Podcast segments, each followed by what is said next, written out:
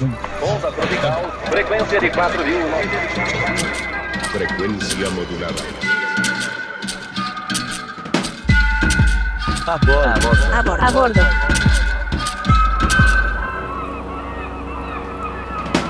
Las FARC, grupo armado de las selvas y montañas colombianas, la que fuera en su momento la guerrilla más longeva de Latinoamérica. Desde sus inicios, en sus filas la presencia de mujeres fue constante. Sin embargo, para la prensa local y global eran casi inexistentes. Esa lucha contra la invisibilización llevó a que muchas mujeres dentro del movimiento insurgente se pronunciaran y tomaran acciones que demostraran su presencia activa en la estructura del grupo, intentando desligarse de los roles de género ya asignados. Esta lucha incansable se ha mantenido hasta ahora, casi seis décadas después de su fundación y media década después de haber firmado un acuerdo de paz. Hoy, en A Bordo, un podcast de Vist, entraremos a bordo del viaje de Rebojo Colectivo, un colectivo conformado por Paula Tomás, Santiago Mesa, Nur Magdani, Charlie Cordero, Andrés Cardona y Andrés Buitrago. Tres de ellas nos contarán cuál ha sido el papel y las luchas de las mujeres en la historia de las FARC, desde su alzamiento en armas en 1964 hasta la posguerra actual. Acompañémosles en su viaje. ¡Cúralo, cúralo, ¡Que cúralo! viva la revolución ¡Cúralo, cúralo! ¡Voy con el ¡Que mortero! viva nuestra patria americana! ¡Que viva! Con Bolívar. Con Manuel. Con el pueblo. Al poder. Nuestra patria es ¿En qué momento asumiste que la guerra era cosa de hombres? Las mujeres representaron más del 35% de las Fuerzas Armadas Revolucionarias de Colombia, FARC, la guerrilla más longeva de Latinoamérica. Más de 5.000 mujeres entre campesinas, eh, mujeres de comunidades afro, indígenas, jóvenes de la ciudad, se armaron desde 1964 convencidas de que el pueblo merecía el poder y de que solo se iba a conseguir con ellas. Si bien consiguieron que en el acuerdo de paz firmado tras más de 50 años de guerra en el 2016, la perspectiva de género no solo se tradujera en añadir y mujeres después de hombres. Hoy el tratado es papel mojado. Ellas son la resistencia a la falta de implementación, al patriarcado y a unos roles de género de los que se desprendieron en la insurgencia y que buscan encerrarlas de nuevo en sus casas. En Colombia, el territorio siempre ha sido una disputa. En la época de la violencia bipartidista del segundo cuarto del siglo XX, estuvo muy presente el desplazamiento forzado, lo que agravó y aceleró el conflicto por las tierras. Diferentes grupos de campesinos se agruparon en las zonas de Tolima y Huila y formaron distintos movimientos sociales, políticos, armados y estudiantiles. Para mayo de 1964, en Colombia era presidente Guillermo León Valencia, quien, en su mandato y con el apoyo de Estados Unidos, envió a la zona de Marquetalia, Tolima, 15.000 soldados a combatir contra 48 campesinos que se habían levantado en armas como respuesta a las ofensivas estatales, a la usurpación de tierra y a la violencia bipartidista. Los sobrevivientes de este ataque crearon las Fuerzas Armadas Revolucionarias de Colombia, FARC, una guerrilla de corte marxista que promulgó las búsquedas por la igualdad y la justicia social durante medio siglo. En todos sus años de historia, las FARC atravesaron diferentes etapas. Nacieron como campesinos peleando por tierras, tuvieron centros de atención médica en zonas inaccesibles, cumplieron el papel de Estado en muchas zonas donde la presencia del Estado era inexistente, ejercieron control político, ambiental y territorial, tuvieron cercanía financiera con el narcotráfico y terminaron siendo comunes, un partido con representación política que alcanzó el Congreso después de firmar un acuerdo de paz. Durante todas estas etapas, las mujeres fueron pieza clave y activa del movimiento. Sin embargo, varios de sus roles fueron asignados con una perspectiva no solo jerárquica, sino también machista. En 1964, cuando se fundan las FARC, empieza con cuatro mujeres. Ya para principios de los 80 se empiezan a vincular más mujeres de diferentes comunidades y territorios. Desde un principio se organizaron internamente para exigir tanto sus derechos fundamentales como acceder a toallas higiénicas o a la planificación, como también para luchar por una mayor igualdad e inclusión. Fue así como consiguieron desligarse de los roles a los cuales fueron designadas desde un principio, como roles del cuidado, enfermería, secretaría, archivo, cocina, y pasaron a tener tareas más protagónicas y fundamentales, como ir a combatir, hacer guardia y ser comandantes de grupos. Si bien dentro de la guerrilla, por ser un grupo de ideología marxista-leninista, se habla de que existía una igualdad entre hombres y mujeres, las mujeres nunca llegaron a tener una participación en la toma de decisiones. Guerrilla, a discreción. Entonces nos retiramos y partimos en el... ¿Y tú nunca pensaste que la guerrilla era algo de hombre? No, porque yo ya había, estando por ahí de los 12 años, yo ya había comenzado a mirar guerrilla. Pues no mucha, pero sí pasaban muchas unidades ahí de vez en cuando y pues entre eso iban mujeres y hombres. Y me parecía como todo bonito como iban ellas, bien pinchaditas con su fusil, su maletica y todo bonito, me parecía muy excelente. Yo tengo un compañero, no es el papá de mi hija, es el papá del bebé que viene en camino, ¿sí? Yo no viví con el primero porque era una persona que él quería que yo estuviera era aquí en la casa con la puerta cerrada y de ahí no saliera y yo soy libre porque a mí me lo enseñaron en la guerrilla a que soy libre.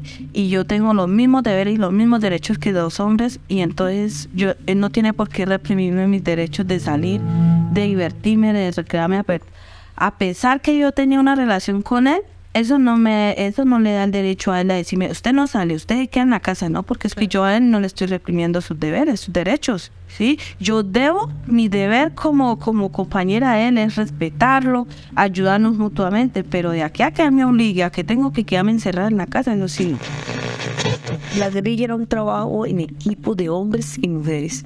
Aquí no se puede decir que aquí solamente estuvo los hombres no. Al lado también estuvo una mujer como este sistema capitalista, capitalista también tenemos el sistema patriarcal. Y el, sistema patriarcal uno de ejes fundamentales es el machismo. Y eso, por supuesto, terminó ahí en Colombia.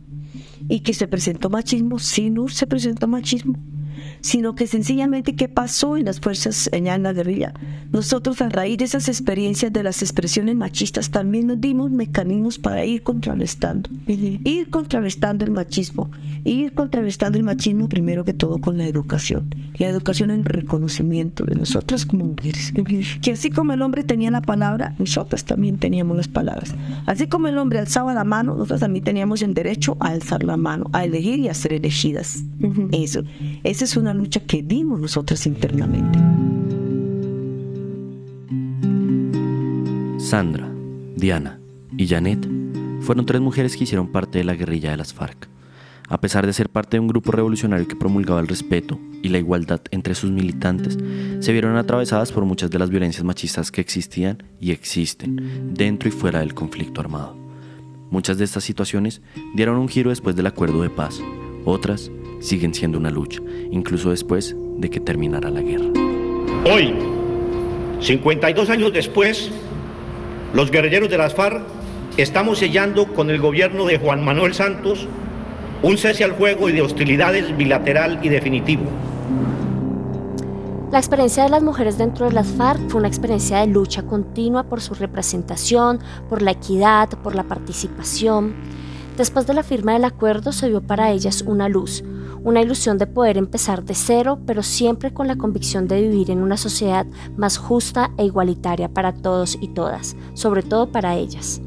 Para algunas también nació la ilusión de poder hacer lo que dentro de las filas no pudieron, tener una familia, ser madres, tener una autonomía económica. Dentro de las FARC el tema de la maternidad era muy claro. Dentro de las filas no se podía ser madre. Fue solo hasta cuando se empezaron los diálogos de paz en que las mujeres lucharon porque se les incluyeran en las negociaciones. Fue así como lograron que se hiciera una mesa de género en La Habana y que el acuerdo de paz fuera el único acuerdo de paz en el mundo con perspectiva de género. A esto es a lo que ellas se refieren con feminismo insurgente, haber luchado y alcanzado estos logros dentro del grupo. Pese a la falta de implementación del acuerdo, siguen en la lucha de la igualdad la lucha de no volver a los roles de género que la sociedad les quiere designar.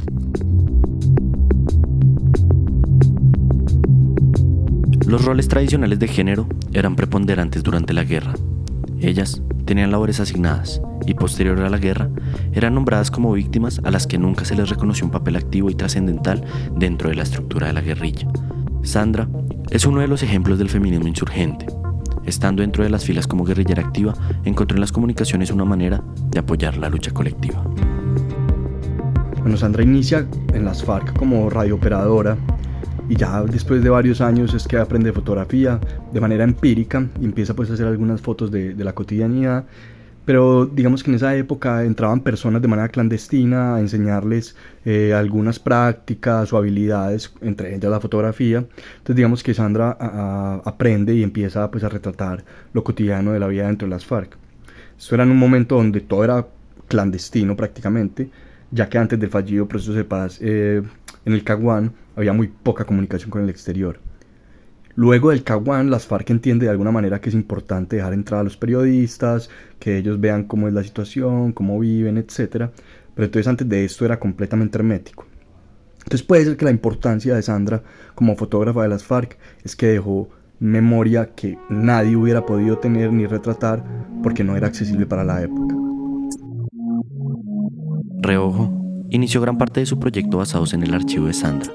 Sin embargo, con el tiempo fueron buscando y encontrando otras maneras de fotografiar a Sandra y a las otras mujeres que junto a ella llevaban años luchando su otra guerra. Nosotros desde el principio vimos en el archivo un recurso fundamental para poder contextualizar la historia del conflicto armado en Colombia y además para entender su dimensión. También para visibilizar cómo se veía el conflicto focalizando en el papel de las mujeres imágenes que habían sido poco divulgadas por los medios tradicionales que en su mayoría solo mostraban combatientes masculinos. El acceso a este archivo fotográfico se obtuvo de la mano de Sandra Ramírez, quien fuese una de las fotógrafas de las FARC. Este era su archivo personal. Ella nos compartió estos documentos inéditos para ayudarnos en nuestra investigación. Le parecía muy interesante el foco que tenía nuestro trabajo en referencia al papel de las mujeres al interior de las filas de las FARC. Vale destacar que este archivo es un archivo general, es decir, que las mujeres que aparecen en las fotos no son las mismas de los retratos actuales. Estos retratos fueron resultado de un trabajo colaborativo con Janet y Diana que nos aportaron esta idea, teniendo en cuenta el valor sentimental que estas cobijas tenían para ellas, pues las tenían desde que eran combatientes y las mantienen ahora en el regreso a la vida civil.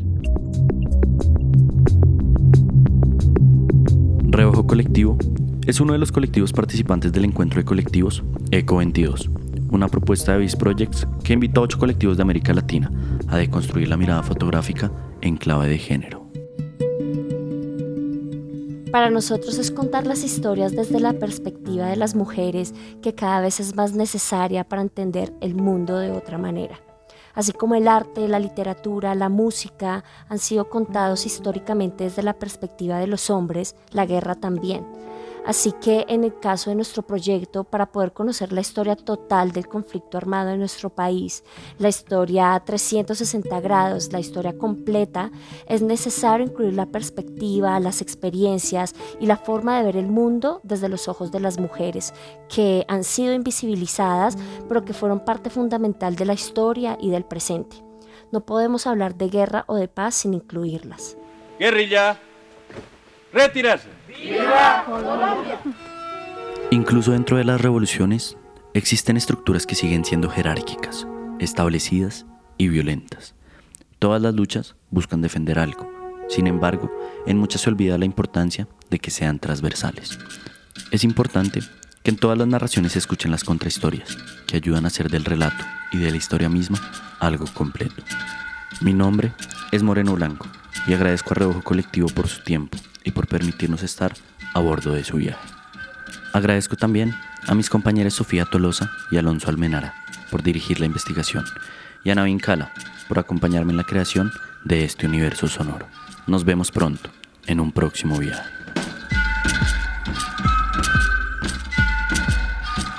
A bordo es mucho más que un podcast de fotografía. Es una ventana al mundo y a las experiencias de otras realidades desde la mirada de artistas visuales claves de América Latina. Desde Beast te invitamos a seguirnos en nuestras redes o en nuestra web beastprojects.com para descubrir en cada episodio una historia nueva.